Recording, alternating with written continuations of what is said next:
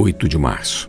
A boca do justo produz sabedoria, mas a língua da perversidade será desarraigada. Os lábios do justo sabem o que agrada, mas a boca dos perversos somente o mal. Provérbios capítulo 10, versículos 31 e 32.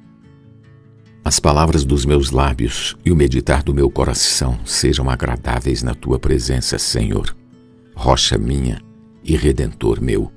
Salmos 19:14. A língua é um pequeno órgão, porém se gaba de grandes coisas, conforme disse Tiago em sua carta. Segundo ele, nenhum dos homens é capaz de domar a língua, pois com ela bendizemos ao Senhor, também com ela amaldiçoamos os homens, feitos à semelhança de Deus. Tiago 3, 5 ao 9. Hoje, porém, Deus quer usar a nossa boca para ministrar alimento espiritual a seus filhos. Por isso, deixando a mentira, fale cada um com seu próximo a verdade, porque somos membros uns dos outros. Evite toda conversação torpe, também palavras vãs ou chocarrices, coisas essas inconvenientes. Antes, pelo contrário, ações de graça. Efésios 4, 25, capítulo 5, versículo 4.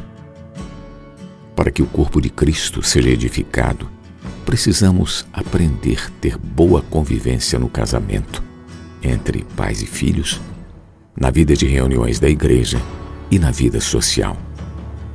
Por isso devemos ser uns para com os outros benignos, compassivos, perdoando-nos uns aos outros, como também Deus em Cristo nos perdoou. Capítulo 4, versículo 32 do livro de Efésios.